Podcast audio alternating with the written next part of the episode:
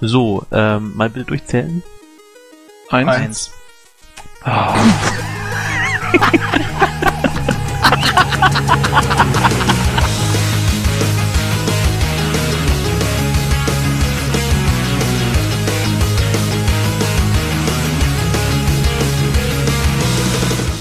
Hallo und herzlich willkommen an der Nerdtanke.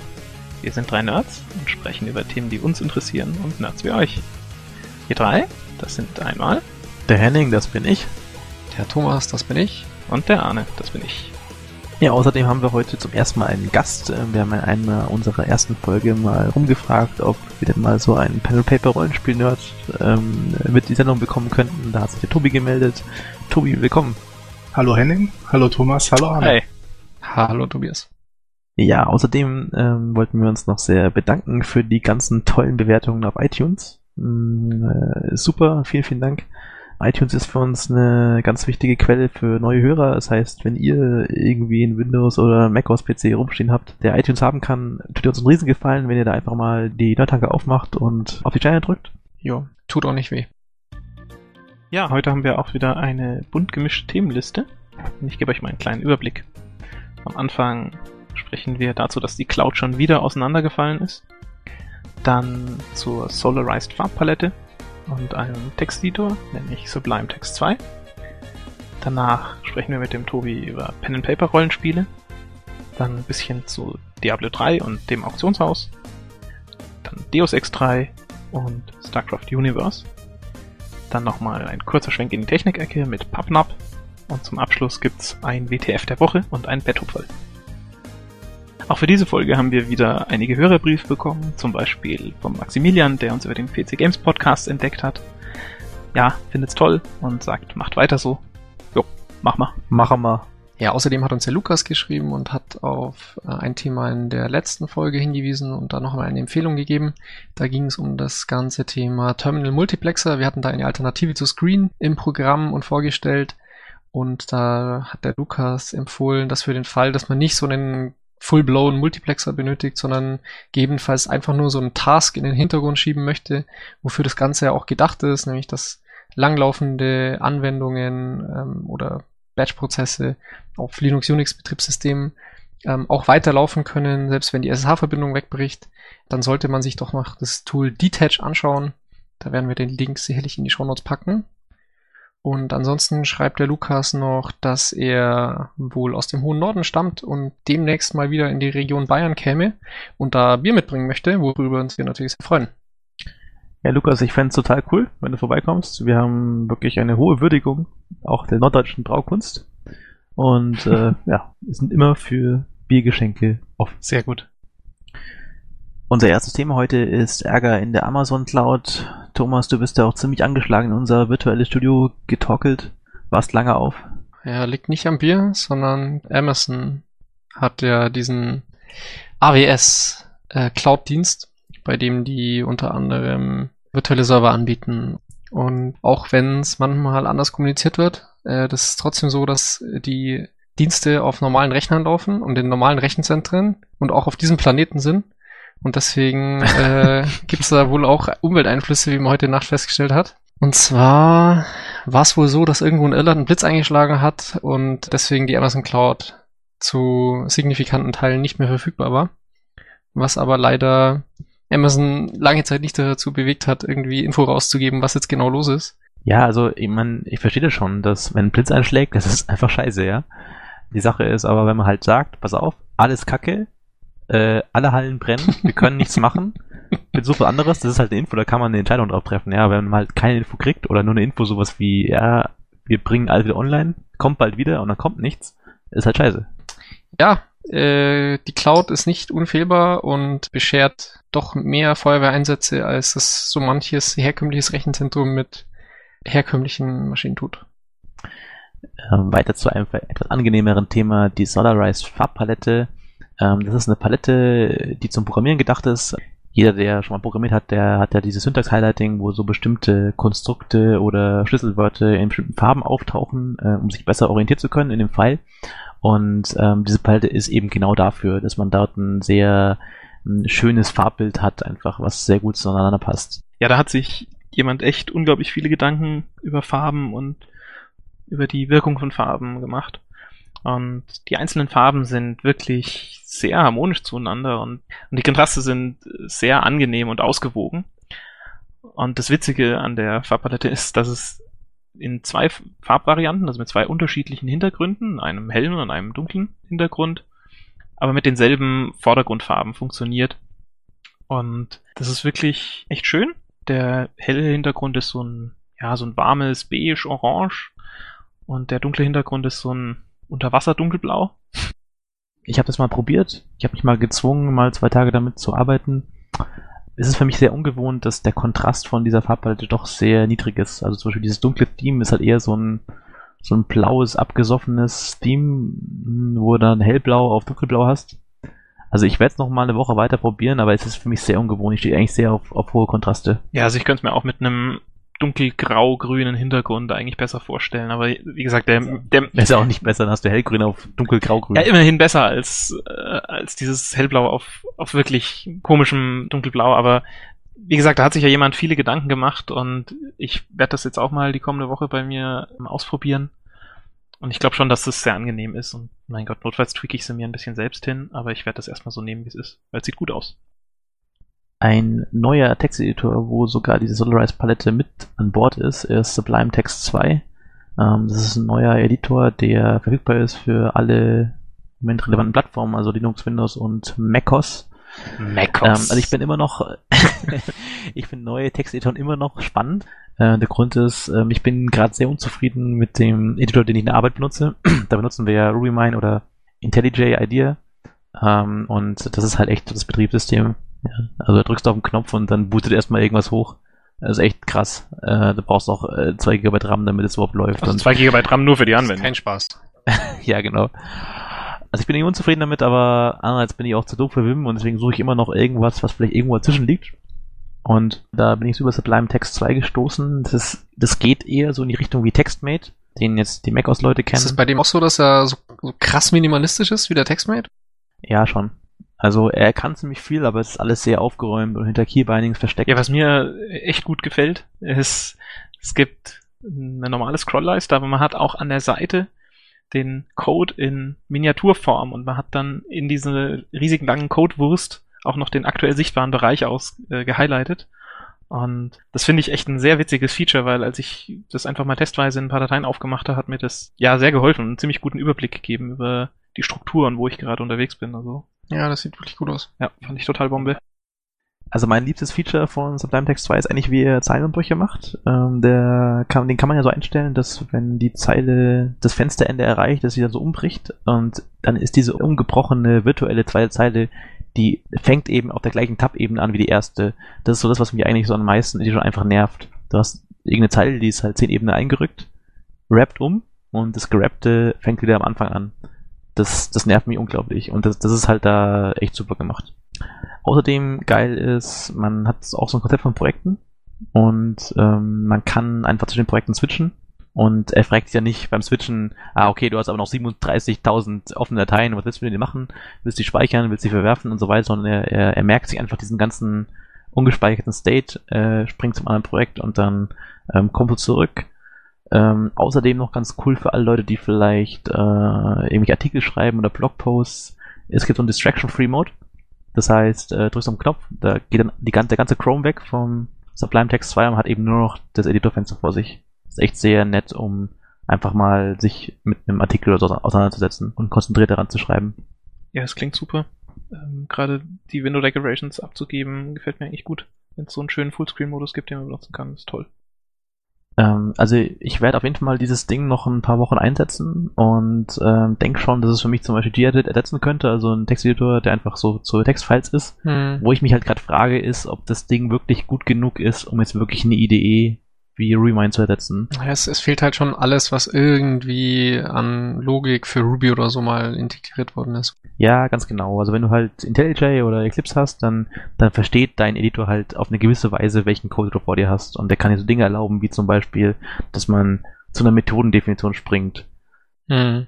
Ja, und der Sublime-Text, der hat auch so Features, die so ein bisschen versuchen, das zu emulieren, ja, also man kann da auch zu Symbolen springen und so weiter, aber es ist halt nicht genau das gleiche, wie wenn der Editor einfach weiß, dass du gerade Ruby schreibst. Ja, es ist, ich, ich fürchte auch, dass es wahrscheinlich einfach nicht viel besser sein kann als zum Beispiel das Rails-Plugin für Vim, das ja schon sehr viel hilft, aber es reicht mir nicht. Also ich möchte in meinem Editor oder in meiner IDE schon wirklich zu einer Methodendefinition springen können oder auch in einer verwobenen Struktur einzelne Elemente nach oben und unten bewegen können. Und bin mal gespannt, ob da vielleicht jemand was Tolles dafür bauen möchte oder wie das funktionieren kann, aber ich fürchte, so ganz weg von der IDE komme ich halt nicht.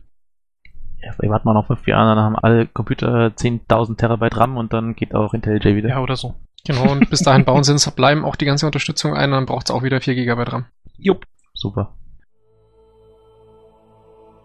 Ja, wie schon angekündigt, wir haben ja diese Woche einen Gast bei uns, den Tobi. Und ähm, der Tobi wollte mal ein bisschen was erzählen. Tobi ist leidenschaftlicher Pen-and-Paper-Rollenspieler. Ähm, ja, sag mal, Tobi, jetzt ist ja vielleicht so, dass jetzt ähm, wir auch jüngere Zuhörer haben und nicht jeder kennt das, was es ist, ein Pen-and-Paper-Rollenspiel. Ähm, Im Endeffekt trifft sich eine Gruppe von drei bis x Personen und ja, erzählen sich gegenseitig eine Geschichte. So könnte man das ganz gut zusammenfassen. Sie treffen sich in echt. Also äh, ja, sie treffen Person. sich in echt. Ja, genau. Ähm, dabei gibt es dann zwei Arten von Spielern. Ähm, es gibt einen einzelnen ähm, Game Master oder Meister und ähm, der Rest sind normale Spieler, die ihre eigenen Charaktere auf Charakterbogen erstellt haben, mit Hintergrund gefüllt haben, sie quasi zum Leben erweckt haben auf ihre gewisse Weise. Ähm, ich habe ja auch mal so damals im Gymnasium ähm, so Pen Paper Rollenspiel gespielt. Damals war das Dungeons Dragons. Und ähm, ja, ich denke da immer noch ganz gern daran, weil ich hatte da so einige Erlebnisse, die ich heute nicht mehr so habe äh, mit dem Computerspielen. Also zum Beispiel, dass man einfach mal mit so drei Leuten irgendeinen Krimi spielt, ja, der sich so über mehrere Tage streckt, ähm, wo einfach diese ganze Mystery und so einfach so spannend ist, dass man gar nicht mehr aufhören möchte. Und das finde ich halt nicht wieder, wenn ich jetzt heute mal irgendwie ein Computerrollenspiel spiele, wo es einfach mal darum geht, irgendwelche Punkte zu sammeln oder Waffen zu finden oder so. Ja, genau, das ist der große Unterschied zwischen Computerrollenspielen und Pen-Paper-Rollenspielen dass ähm, durch die persönliche, also durch das persönliche Zusammensitzen eine viel dichtere Atmosphäre entstehen kann. Ich habe früher auch DSA und Shadowrun gespielt und eigentlich hat mir das echt viel Spaß gemacht. Also Shadowrun ist auch ein tolles Setting und ich hatte letztens bei einem Freund die alten Charakterbögen wieder in der Hand und das ist eigentlich ja, da kommen so witzig anzuschauen. Genau, die Erinnerungen wirklich eigentlich war es immer toll und man war da zusammengesessen, hat eine coole Geschichte erlebt und ähm, ja, auch wie du sagst, durch das durch das Verhalten der Leute, wie sie auch selbst ihren Charakter spielen und es halt nicht nur immer auf, auf Item Gear und schnell, schnell durchrennen aus ist, ist es eigentlich schon echt eine nette Atmosphäre. Mit den richtigen Leuten macht es echt Spaß. Ja, aber das war halt genau der Grund, warum das damals bei uns auch irgendwann aufgehört hat, ist, dass ähm, es halt schon einige Leute gab, die vielleicht auch mit Computerrollenspielen besser aufgehoben waren, die halt schon eher auf Items und Punkte so gespielt haben. Und ja, das war halt dann immer relativ schwierig, weil da ist halt dann auch oft dann keine gute Geschichte aufgekommen oder ja, ist auch sehr schwer, so ein Spiel zu meistern, wenn einer einfach halt irgendwie Dinge tut, die er nicht tun würde, nur weil er halt da durch ein Item kriegt oder irgendeinen Vorteil im Spiel. Ja, es gibt ähm, Spieler mit speziellen Vorlieben. Also wir in unserer Gruppe nennen sie Würfler und Spieler. Die Würfler ähm, sind quasi diejenigen, die die ganze Zeit ähm, auf Kämpfen geil sind und ähm, mit den Würfeln in der Hand rumknirschen. und die, und die Spieler sind diejenigen, die einfach ihre Rollenspielanteile suchen und ähm, die Erfüllung des Rollenspiels in der gegenseitigen Geschichtserzählung ähm, sehen. Ja, es gibt dann ja noch eine mehr Hardcore-Richtung vom Roleplaying. Dieses LARPen, also Live-Action-Roleplaying, wo Leute tatsächlich dann in den Wald gehen und dort ein Rollenspiel spielen mit echten Rüstungen und Schwertern und eben mit echten Menschen zusammen in der Natur. Machst du das auch? Ja, das mache ich auch. Das ist im Endeffekt die konsequente ähm, Weiterführung von Pen and Paper Rollenspielen. Das heißt, wenn man keinen Bock mehr hat, im muffigen Keller zu sitzen, geht mal raus für schönem Wetter. Ganz genau. ja, Tobias, mich würde mal interessieren, äh, wie ist denn da so das, ähm, wie lange spielt ihr denn da oder wie oft trefft ihr euch, um, um da solche Spiele zu machen? Also Live-Rollenspiele sind organisiert in sogenannten Conventions. Die gehen meistens über ein Wochenende oder über ein langes Wochenende. Und es gibt verschiedene ähm, Orgas, die diese ähm, Conventions organisieren. Es gibt glaube ich, in Deutschland, lass mich schätzen, knapp 300 Conventions im Jahr. Oh, okay, okay. Wahnsinn. Die sind natürlich dann von unterschiedlicher Größe, also mal kleiner und mal größer. Ähm, ja, es gibt ähm, normale Conventions und Großconventions. Es gibt im Endeffekt zwei große, ähm, ja, zwei große Veranstaltungen in Deutschland. Das ist einmal das Drachenfest und einmal die Conquest. Das Drachenfest hat an die 10.000 und Conquest immer so an die 8. Okay, krass. Ja, du hast uns ja auch vorab noch so ein paar Links geschickt äh, mit so Tradern, äh, wo man wirklich sieht, wie das ausschaut, wie man sich vorstellen muss. Und ja, ist schon relativ beeindruckend. Also es ist schon eigentlich professionell, wie die Leute sich da ihre Kostüme schneidern und äh, wie sie da diese Geschichten inszenieren. Das, ist, das hat mich schon sehr, sehr beeindruckt. Ja, ich denke, da stecken wir auch auf jeden Fall mindestens einen Trailer in die Shownotes rein zu so einem großen Massive-Event. Ihr tut auch kloppen, ne? Also das ist schon so, da hast du ein Schwert in der Hand und haust jemand anderen tot. Oder irgendwie tut dem weh. Tothauen ist vielleicht ist nicht so häufig. Ähm, ja, wir haben definitiv Waffen, allerdings sind diese aus Schaumstoff gefertigt was natürlich den Realismus ein bisschen in Abbruch tut, aber nun ja, wir können ja nicht mit ähm, stumpfen Metallwaffen aufeinander losgehen. Ich muss mir das vorstellen, ähm, also jetzt hast du da so ein Schaumstoffding in der Hand und dein, dein Gegenüber und dann drehst du aufeinander ein und äh, bis einer keinen Bock mehr hat. Ja, es gibt Regelwerke, die ähm, reglementieren ähm, die Waffenwerte, die Trefferpunkte eines Charakters, aber zugunsten des Spiels wird häufig darauf verzichtet und man fällt einfach dann um, wenn man denkt, dass der andere genug Treffer gelandet hat oder wenn dir der Arm so weh tut, dass du nicht mehr weitermachen kannst. Also du hast ja gerade eben schon angesprochen mit den Trefferpunkten und Waffenwerten. Das ähm, ist ja so, dann doch ein bisschen auch wie Pen and Paper. Also wie muss ich mir das vorstellen? Da stehen dann zwei sich gegenüber und wenn man jetzt nicht nach dem ich halt so lang aus, wie ich möchte, spielt, holen dann beide die Würfel raus und werfen sie äh, auf den Boden? Oder zählt man dann selber mit? Ja, man zählt selber mit. Reifreunden-Spiele verzichten ganz auf Würfelei. Okay, sehr cool. Also. Das käme auch komisch, oder? das wäre schon echt. Rausholt. Ja, das wäre ein bisschen seltsam, aber auch sehr lustig. Ja. Hey, was ich mich auch noch gefragt habe, ähm, ist eigentlich, oder das, was mich immer bei dem Lapen ein bisschen gewundert hat, wenn da jetzt jemand eben halt nicht der Ritter ist mit dem Schwert, sondern der Magier was, was genau macht er? Schmeißt dann Sand in die Luft und dreht sich einmal im Kreis oder wie muss ich mir das vorstellen? Wie kommt dann so jemand in, in so eine Rolle, die er eigentlich halt mit realen Dingen kaum ausdrücken kann? Ja, das ist sehr, sehr schwierig. Also Magie und ähm, klerikale Geschichten in ähm, Live-Rollenspiel auszuspielen, ist eine der schwierigsten Sachen, die es überhaupt gibt. Weil man muss überzeugend rüberkommen. Das ist im Endeffekt ähm, ja die Vorgabe. Das heißt, wenn dir jemand glauben kann, okay, so wie du dich jetzt aufgeführt hast, das könnte ein Zauber sein, dann ähm, ist auch gelungen. Okay. Du musst natürlich auch dann sowas wie Reisbälle oder sowas werfen. Irgendwas, was nicht wirklich schadet. aber. Okay. Das klingt aber schon nach einer Menge Spaß. Ja, dann ähm, allen, die es interessiert, kann ich echt empfehlen, packt mal so ein Pen-Paper-Ding aus, schaut mal, ob ihr da coole Leute habt, mit denen ihr es spielen könnt. Wie der Henning gesagt hat, das ist schwierig, ähm, weil auch viele Leute dann auch gerne mal abwandern zu Spielen, die man am Computer spielen kann. Und das ist jetzt eine Bombenüberleitung zum ja, Bomben. nächsten Computer-Rollenspiel, Diablo 3.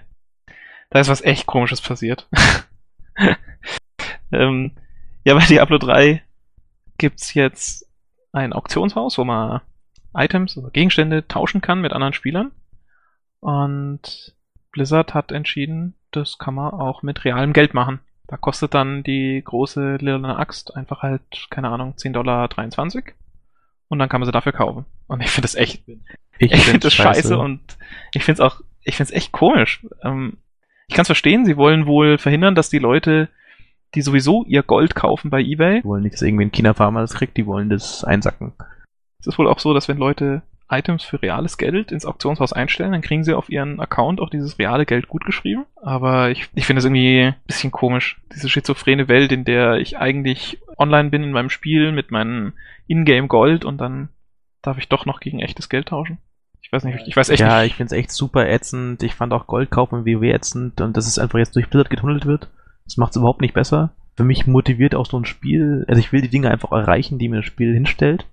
Und wenn ich halt weiß, okay, es gibt den Weg über das Spiel spielen und es gibt den Weg über jemand legt die Geräte auf den Tisch, dann tut mich einfach demotivieren, ja. Ich will ein, mir ein fettes Schwert holen und will dann mit meinem E-Penis in der Stadt rumstehen. Und das muss was bedeuten. Und das muss nicht bedeuten, ich habe mehr Geld gehabt. Ja. Es wertet den E-Penis ab. Und ich finde, es bringt irgendwie einen total komischen Aspekt in das Spiel rein, den ich überhaupt nicht da haben möchte. Ja.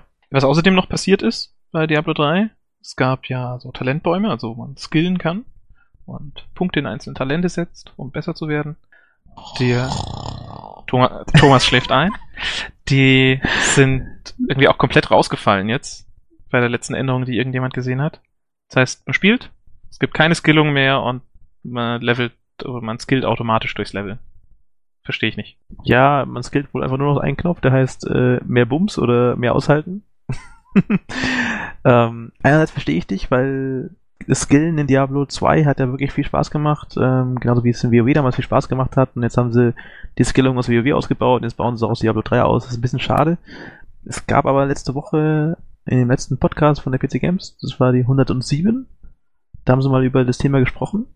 Und ähm, hat auch einer erzählt, der wohl sehr oft mal Blizzard war, hat gesagt, er war jetzt ein paar Mal Blizzard und jedes Mal, wo er da war, haben sie das Ding komplett umgebaut. Und es ist nicht so, dass sie sich keine Gedanken gemacht haben. Es ist eher so, dass sie sich halt überlegt haben, okay, was war bei Diablo 2 scheiße? Und da gab es wirklich äh, einige Unzulänglichkeiten, wie zum Beispiel, dass du dich ja auch verskillen konntest.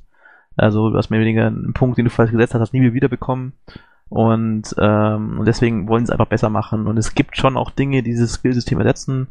Es gibt zum Beispiel so ein, so ein Runensystem, wo du deine Fähigkeiten sehr verändern kannst. Also wo du einfach irgendeinen Zauberspruch oder so einfach ähm, anders funktionieren lassen kannst.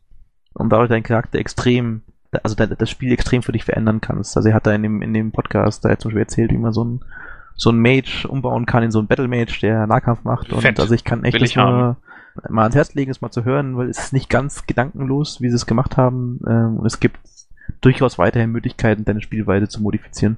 Gibt's diese Runden dann auch im Auktionshaus? Gegen Geld wahrscheinlich, ja. Das weiß ich nicht, aber ich nehme schon an, ja. Ja, also das klingt toll. äh, Vor allen Dingen, nachdem ich echt auf Battle Mage stehe in jedem Spiel und es eigentlich in kaum einem Spiel das wirklich gibt, will ich sowas auf jeden Fall haben. Ist halt ein bisschen schade, ja, weil Rollenspiele, also das ist zum Beispiel was, was ich an Pen-Paper-Rollenspielen schon echt schön fand. Du hast halt dieses Charakterblatt mit wirklich sau vielen Talenten, die du skillen kannst. Und dann kannst du halt, keine Ahnung, Baden skillen oder, also Ackerbau. Ackerbau, genau. Ja. Ja, aber Diablo, das ist doch kein Rollenspiel. Das war schon immer so ein, so ein, so ein, so ein Sehenscheiden-Entzündungsklickfest und äh, es hat nicht viel Rollenspielcharakter gehabt. Also Ja, schon. Passt schon. Aber es ist halt, genau, Diablo ist eigentlich echt nur die Metzelei und Item-Huts, aber trotzdem, ich habe halt gehofft, dass ich, wo ich doch jetzt WoW clean bin, irgendwie da drin auch ein bisschen Talente skillen kann und halt den Charakter so an meine Spielweise anpassen kann, wie ich möchte. Aber wenn das über die Runden geht, soll ich damit zufrieden sein und ich bin gespannt und hoffentlich kriege ich einen Beta-Key. Ja, der Henning bezeichnet mich ja immer als ähm, spielebehindert, ähm, was ich gar nicht abstreiten will. Aber ähm, der hat mir vorhin so einen Link reingedrückt ähm, auf YouTube von einem Trailer eines Spiels, das wohl demnächst kommen wird, oder Henning? ähm, ja, also man kann es schon irgendwie vorbestellen. Es kommt auch bald. Okay. Auf jeden Fall ähm, ist der Trailer wieder mal relativ krass. Also ist von der Story her so, dass in keine Ahnung, wie weiter Zukunft äh, irgendwelche Gliedmaßen replaced werden durch optimierte Varianten und die Herstellerfirma äh, verkauft dazu wohl irgendeinen Stoff, der dazu führt, dass man diese Gliedmaßen nicht wieder abstößt und äh, das Ganze macht die Welt wohl abhängig von dieser einen Firma und das ist so die Story außenrum.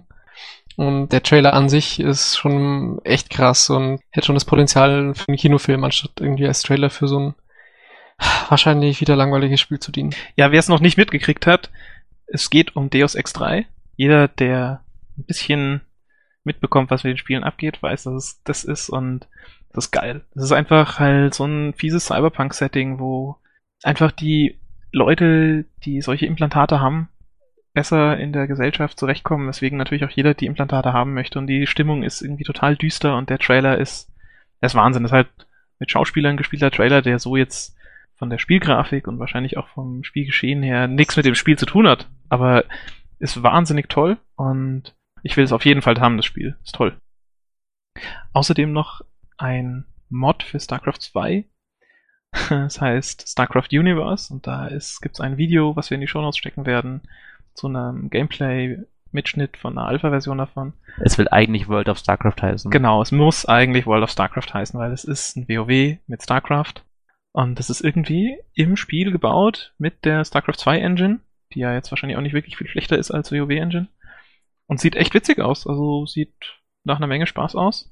Also ich find's krass. Da hast du ja wirklich alles wie in WoW, so wie eine Party und du klickst so rum und hast Abilities und äh, Bosse und, und krasse Kämpfe und ich hätte nett gedacht, dass der Map-Editor von StarCraft das hergibt. Das ist ja Wahnsinn. Das hat ja mit StarCraft nichts zu tun, außer halt Setting.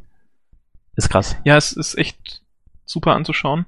Ich habe mal schon ziemlich lange her hm, durch Zufall eine Map gespielt, die so ein bisschen dieses Instagip-Match von Unreal Tournament damals auch in StarCraft 2 hatte. Also es war ein Ego-Shooter und man ist rumgerannt in der Welt mit ja, matschigen Texturen, aber es war irgendwie spaßig. Leider war die Steuerung total hakelig, aber diese Engine von dem Spiel und auch der Map-Editor, die können das scheinbar und das hat natürlich ungemein Potenzial für weitere solche tolle Dinge.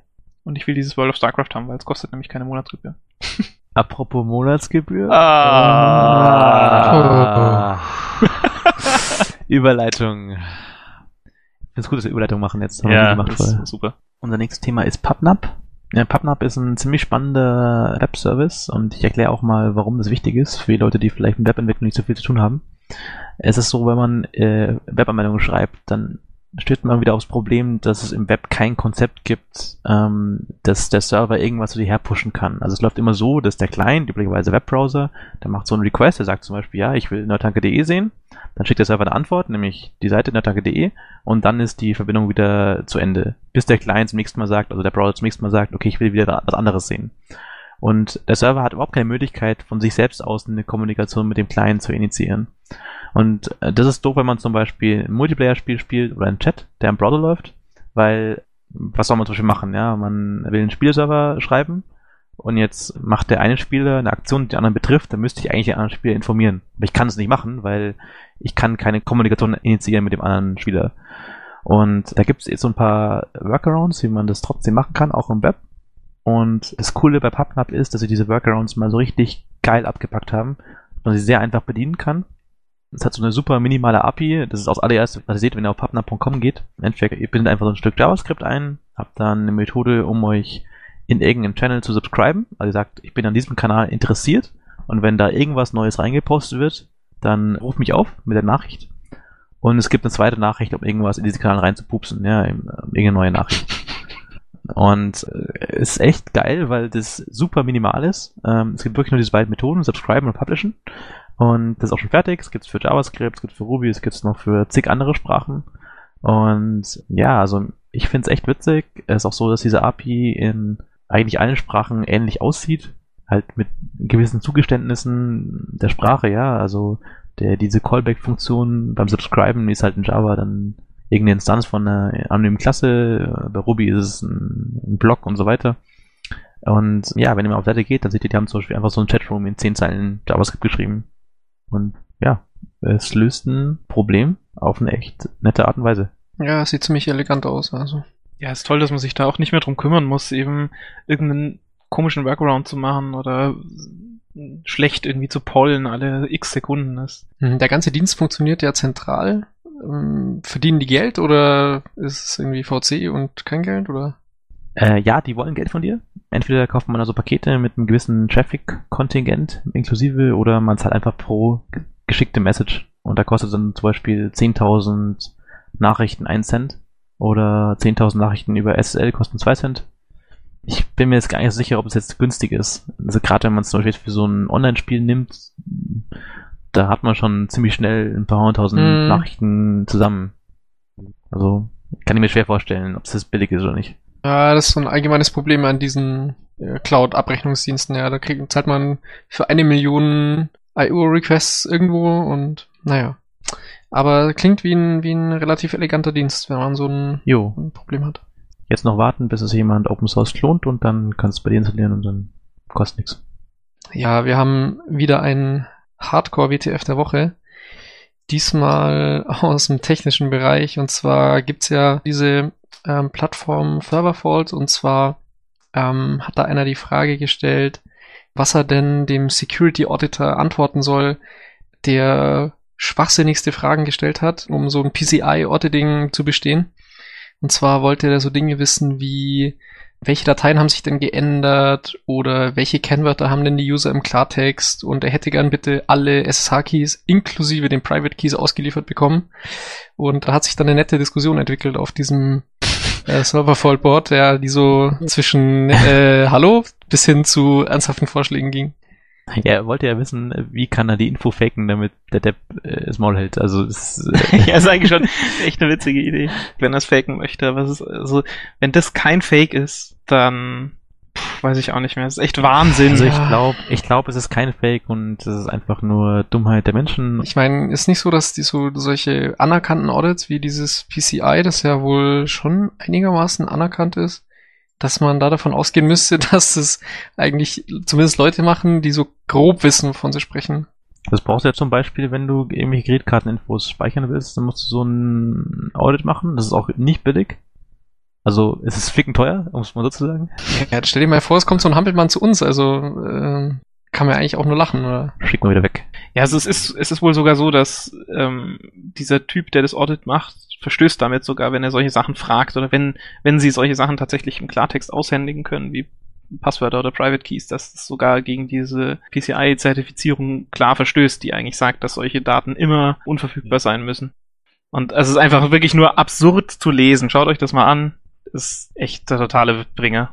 Genau, in Wirklichkeit ist wahrscheinlich der PCI-Auditor ein cooler Hund, ja, der sich mit den Fragen irgendwie 90% Arbeit erspart, weil die meisten Trottel einfach wirklich mit den Private SSH-Keys daherkommen. Oder so. ja, auch ein bisschen WTF, aber eigentlich mehr Spaß. Eine super witzige Geschichte. Ein Post-it-War. Und zwar ist es so, dass ein Ubisoft-Büro in, weiß nicht mehr wo, die haben angefangen mit Post-its so kleine 8-Bit-Retro-Bildchen an ihre Fenster zu kleben. Und eines Tages hat die Bank auf der anderen Straßenseite zurückgeschossen und hat eigene Post-its dagegen geklebt. Und das finde ich eigentlich echt witzig. Wir stecken mal einen Link in die Show Notes. Eigentlich möchte ich sowas auch im Büro machen. Ich weiß nur nicht, ob da auch zurückge 8-bittet Und wird. Siemens, die für ihren Humor ja auch durchaus renommiert sind. ja, aber echt super witzig. Äh, Es ist halt so, so, so ganze Häuserfronten von so stinklangweiligen Bürogebäuden voll mit Kirby und Mega Man und Donkey Kong und so. Das ist schon echt witzig. Ja, finde Also ich wir probieren es mal, wenn die Nerds von Siemens zuhören, dann bitte zurückposten. Bitte. Bitte, bitte. Ja, und das war's auch schon wieder für diese Folge. Vielen Dank fürs Einschalten und Zuhören. Wir möchten nochmal auf unsere Webseite hinweisen unter nerdtanke.de. Ja, auf nerdtanke.de äh, habt ihr alle Möglichkeiten, uns zu abonnieren und die nächste Folge nicht zu verpassen. Ähm, außerdem, wenn es irgendwas gibt, Anregungen, Fragen, Flames, Kuchen oder Bierlieferungen, ähm, ihr könnt uns immer erreichen unter unserer E-Mail-Adresse. Das ist der tankwart at nerdtanke.de. Anne, nächste Woche gehen wir auf die Gamescom. Ja, nächste Woche gehen wir auf die Gamescom. Erzählen wir sicher drüber. die Akkreditierung haben wir verkackt. Da sind wir zu spät dran. Genau, wir wollten ja eine Presseakkreditierung bekommen, um erstens am Vortag auf die exklusiven Präsentationen und auf die Aftershow Koks und Nuttenparty zu Ja. kommen. Hat leider nicht geklappt. Aber schauen wir mal, wir werden in der nächsten Folge sicherlich davon berichten. Wenn noch jemand sich wie der Tobi mutig genug fühlt, bei uns mitzumachen, ähm, einfach bei uns melden. Tobi, danke fürs dabei Jo, sein. vielen Dank. Jetzt Ja, war cool. Ich danke euch, hat Spaß gemacht. und bis zum nächsten Mal. Ciao. Mach's gut, ciao. Ciao. Tschüss.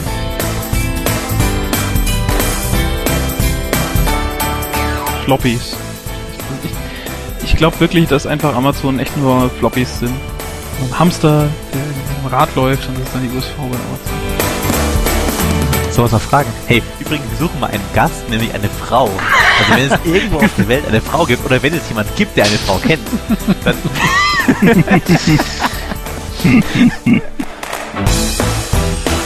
Bitte melden.